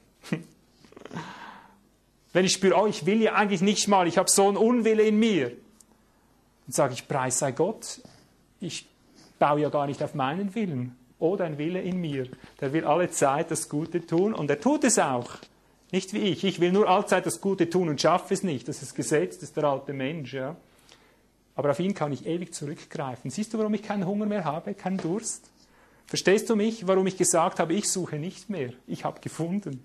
Und das, was ich gefunden habe, das halte ich fest, bei dem bleibe ich und gehe, wenn es irgend geht, tausend Schritte weiter, weil jetzt wird es erst interessant. Wenn du die Kippe hast, wenn du die Schwelle erreicht hast, wo du gerade noch so durchgehen konntest, hört er immer noch nicht auf mit dem Heiligtum dort.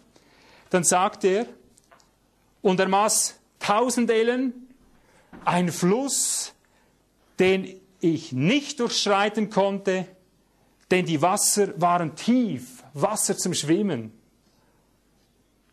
Ein Fluss, der nicht übergangen werden kann. Oh, ich sage dir, da beginnt mein Herz zu schlagen. Weißt du warum? Weil er sagt, solange du ein Christ bist, knöcheltiefer, ist ja wunderbar eigentlich, wenn du nur schon dort wärst. Wenn du, solange du knöcheltief bist, können die Leute einfach durchgehen. Dein Strom fließt, sie kommen einfach an dir vorbei. Sie gehen quer durch und dann sind sie weg. Beim Knie kommen sie auch durch. Bei den Hüften macht schon ein bisschen so, wenn sie mit dir in Berührung kommen.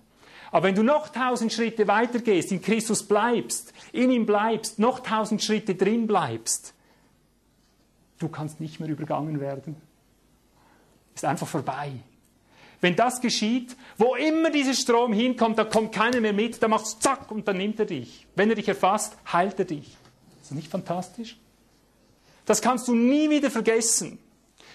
Wenn das, was ich dir heute sage, echtes Wasser aus Gott war, das kannst du nie wieder loswerden, das sage ich im Namen des Herrn. Wenn das ein Strom des Heiligtums ist, du kommst an dem nicht mehr vorbei, der nimmt dich jetzt. Dafür haben wir gebetet. Und da muss ich mich nicht mal anstrengen. Das ist einfach so. Du kommst an dem nicht durch. Du kannst den nicht übergehen. Der nimmt dich zack mit. Und selbst wenn du heute noch, noch dagegen wärst, das habe ich jetzt gestern von einem Mann gehört, Mörder war er, gell? So ein Mann steht so da, begrüßt mich strahlendsten Augen, mit beiden Händen und sagt mir, als du da warst und deine Lebensgeschichte ablief, habe ich am Anfang gedacht, ja, das gibt es irgendwie gar nicht. Gell? Konnte gar nichts damit anfangen irgendwie oder nicht viel. Ich bin nicht daran vorbeigekommen. Es hat mich ergriffen. Jetzt steht ein glasklarer Christ vor mir, wie ich schon lange keinen mehr gesehen habe. Ein paar Monate, errettet, bekehrt, total in dem drin, gell? Der hat gestern mitgeholfen, Zeugen davon, dass das die Wahrheit ist. Ich kam nicht daran vorbei. Es hat einfach an mir gearbeitet. Und seht ihr, so bin ich auch zum Glauben gekommen. Da war einfach ein Strom, zack, der nimmt dich mit, der errettet dich einfach. Und das geschieht dir heute, wenn das ein echter Strom war. Du wirst jetzt einfach mitgenommen. Punkt. Gibt es kein daran vorbeikommen. Und das andere ist nur noch Herrlichkeit. Wenn du mit dem mitgegangen bist und einfach ins Schwimmen gekommen bist, Wenn du dann zurückblickst, eben, das war jetzt so ein Rückblick, du schaust nach ein paar Monaten zurück, wo du warst, steht da ein Baum. Der Mann gestern, ich kann den nur mit einem Baum vergleichen. Was der äußert nach ein paar Monaten, man ist immerhin ein Mörder, der im Gefängnis sitzt, Mordeswillen und lebenslänglich hat. Ich meine, wenn du nach ein paar Monaten kommst und er redet so verständig, so klar, so nüchtern, so überzeugt, so ruhig, gell? Da kann ich nur sagen, da ist ihn, als ich zurückkam, das war nicht lang, oder? Tausend Ellen. Hä? Tausend Schritte, was ist das schon? Der kehrt zurück, bam, stehen überall Bäume links und rechts, wo du warst. Mit anderen Worten, wer mit dem wahren Heiligtum in, in Kontakt kommt, in Berührung kommt, da geschieht ein schnelles Werk. Das ist die herrlichste Verheißung, die ich in meinem Leben bekommen habe von Gott. Er hat uns gesagt, es wird in immer kürzerer Zeit immer mehr geschehen, so wie er das will. Mit der Verheißung leben wir. Wenn du mitgehst, bekommst du persönliche Verheißungen, so wie Abraham bekommen hat. Uns hat er gesagt, wenn ihr weiterkommt und drin bleibt, es wird in immer kürzerer Zeit immer mehr geschehen. Hat nicht gesagt was. Einfach das Verhältnis in kürzerer Zeit immer mehr. Nicht in gleicher Zeit immer mehr, in kürzerer Zeit immer mehr, das ist doppelt. Lass uns darum diese letzten Texte noch lesen. Ich muss noch auf einen etwas dunklen Punkt zu sprechen kommen und dann bin ich am Ende. Also als ich zurückkehrte, Vers 7, siehe, da standen am Ufer des Flusses sehr viele Bäume. Das kommt noch dazu. Auf dieser und auf jener Seite. Also auf alle Seiten wirkte er. Und er sprach zu mir, dieses Wasser fließt hinaus in den östlichen Bezirk und fließt in die Ebene hinab und gelangt ins Meer, in das salzige Wasser, und das Wasser wird gesund werden. Und es wird geschehen, jedes Lebewesen, das da wimmelt, überall, wohin der Fluss kommt, wird leben. Also das ist das tote Meer gemeint, ein Bild auf die tote Menschheit. Das Meer ist immer wieder auch mit der Menschheit verglichen. Es wird sehr viele Fische geben wenn dieses Wasser dorthin kommt, dann wird das Salzwasser gesund werden und alles wird leben, wohin der Fluss kommt. Und es wird geschehen, dass die Fischer an ihm stehen werden, von Engedi bis En Eglaim, werden sie Trockenplätze für Netze sein. Das sind alles geistliche Bilder, darüber reden wir heute nicht mehr. Fische von jeder Art werden in ihm sein, sehr zahlreich, wie die Fische des großen Meeres. Und jetzt kommt eine trübe Stunde. Pass gut auf, was ich sage. Seine Sümpfe und seine Lachen aber werden nicht gesund werden. Mitten in dieser Herrlichkeit. Ist es möglich, Herr? Kann es wirklich sein?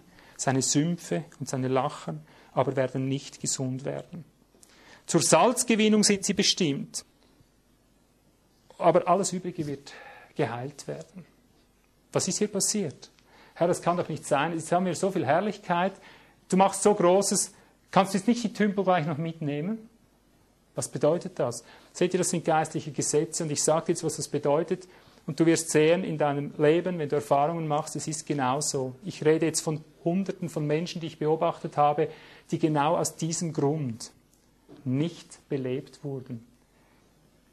Sümpfe lachen, das sind Gebilde, die keinen Zu- und keinen Abfluss haben die einfach in sich selber existieren, die für sich selber da sind, für sich selber da sind und nochmals für sich selber da sind. Kein Zu- und kein Abfluss. Kommt der Fluss an sie heran, sie lassen ihn nicht rein. Warum? Sie haben die Kraft, ihn abzuwehren, weil sie in sich selbst leben weil sie in sich selber fixiert sind, weil sie nicht gewohnt sind, zu nehmen, zu empfangen und zu geben. Nehmen und geben.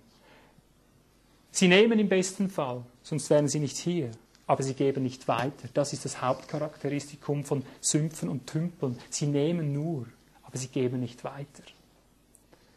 Siehst du, und darin ist das große Problem unserer letzten Zeit. So viele sind zu Tümpeln geworden. Sümpfe. Vorhof. Hörst du es jetzt? Vorhof um sich selber drehen, nicht ins Heiligtum kommen, wo es um Geben und Nehmen geht. Der Organismus Gottes, die wahre Gemeinde, ist nicht Organisation, ist ein lebendiger Organismus. Besteht darin, wie dein Leib, das ist der Schatten dafür, Jedes Glied kann nur einem anderen dienen. Versuch dich doch mal mit der einen Hand der Hand zu dienen. Geht doch gar nicht. Kannst sie nicht mal waschen. Im wahren Organismus Gottes sorgt immer einer für den anderen. Die Leber sorgt für das Ganze, das Herz ist alles aufs andere ausgerichtet. Und wenn in der Gemeinde irgendeiner ist, der für sich selber lebt, der nur kommt als Konsumchrist, der holt sich seine Predigt ab, um sein eigenes Haus zu schmücken. Er ist ein Tümpel. Der nicht in einem Zyklus drin lebt, sowohl Gottes Kindern gegenüber wie der Welt gegenüber, egal wo er halt ist, wenn er nicht ein ständig Gebender ist, ist er ein Tümpel. An ihm geht die Herrlichkeit Gottes vorbei. Er wird abgeschnitten, er wird ausgelassen, der Vorhof wird rausgeworfen. Der Vorhof ist dazu da, dass du dein Eigenwesen loswirst. Zuerst, indem du gereinigt wirst, dass du überhaupt in die Gegenwart Gottes kommst.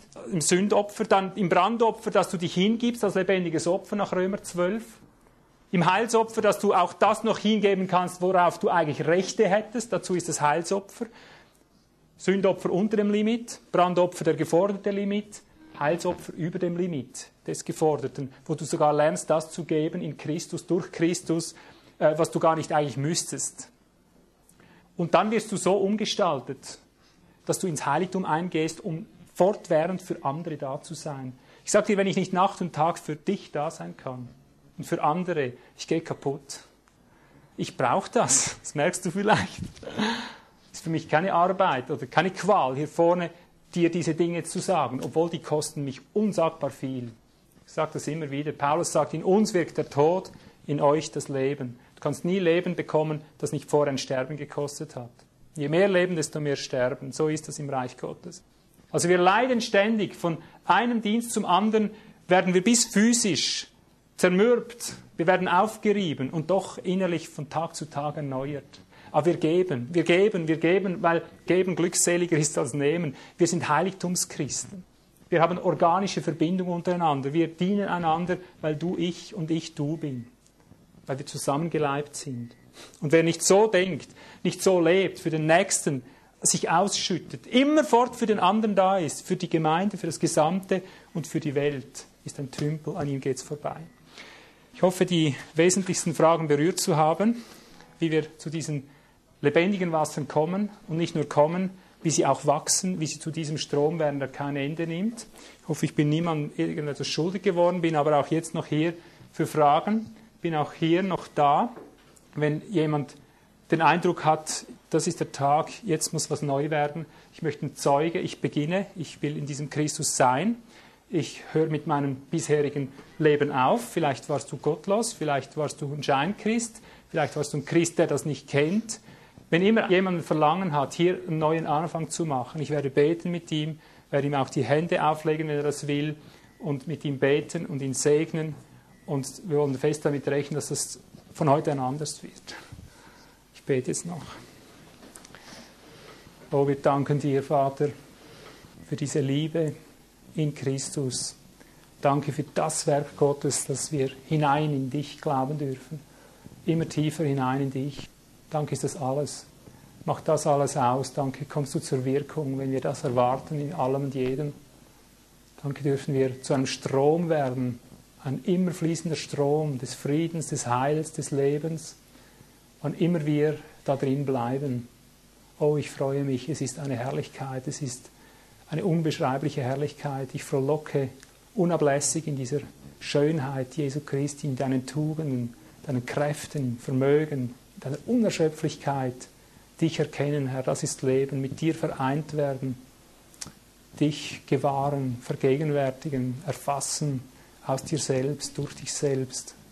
Herr, erquicke uns in diesem herrlichen Lauf mit diesem Wasser, das uns nie wieder ein anderes suchen lässt. Danke, durch dich finden und lass hier viele das finden, wovon wir jetzt gezeugt haben, dass sie gerettet werden, dass sie hineinkommen ins Heiligtum, zu einem Strom werden und nicht samt dem Vorhof ausgekippt werden in diesem letzten Drangsal. Gib ihnen dein Öl in Jesu Namen. Amen. Amen.